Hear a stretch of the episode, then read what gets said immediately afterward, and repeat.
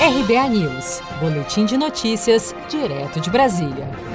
Sindicato dos Atletas de Futebol do Rio de Janeiro é contrário à volta dos jogos. Botafogo e Fluminense entraram com uma ação nesta quinta-feira, 18 de junho, no Tribunal de Justiça Desportiva do Rio de Janeiro para não irem a campo na próxima segunda-feira, como marcado pela federação no reinício do Campeonato Carioca, e adiaram seus jogos dos dias 22 e 25 de junho para 1 e 4 de julho.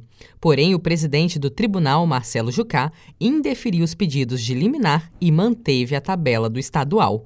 Em entrevista na última terça-feira, 16 de junho, o prefeito do Rio de Janeiro, Marcelo Crivella, teria afirmado que o retorno das atividades futebolísticas ainda não havia sido completamente autorizado.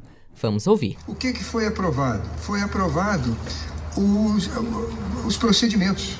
Os procedimentos que eles apresentaram, nós lemos folhas e mais folhas mostrando que, essa, que as medidas que eles vão tomar para evitar contágio quando voltarem aos treinos e depois aos jogos.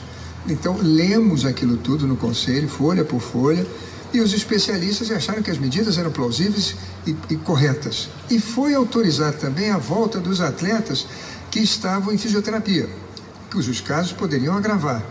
Isso, por unanimidade, o conselho deliberou. A questão do treino foi, é que não houve unanimidade. E as medidas são sempre tomadas com unanimidade, como foi ontem, para aumentar por mais sete dias os bloqueios na cidade. Então, foi comunicado ao presidente do Flamengo, foi comunicado ao presidente do Vasco, ao Nelsinho, de que isso tinha sido tomado, deliberado.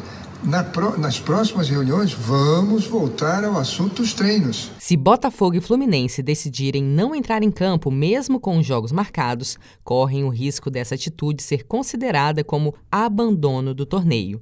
Nesse caso, o Regulamento Geral de Competições da Federação Carioca, em 2020, prevê severas punições.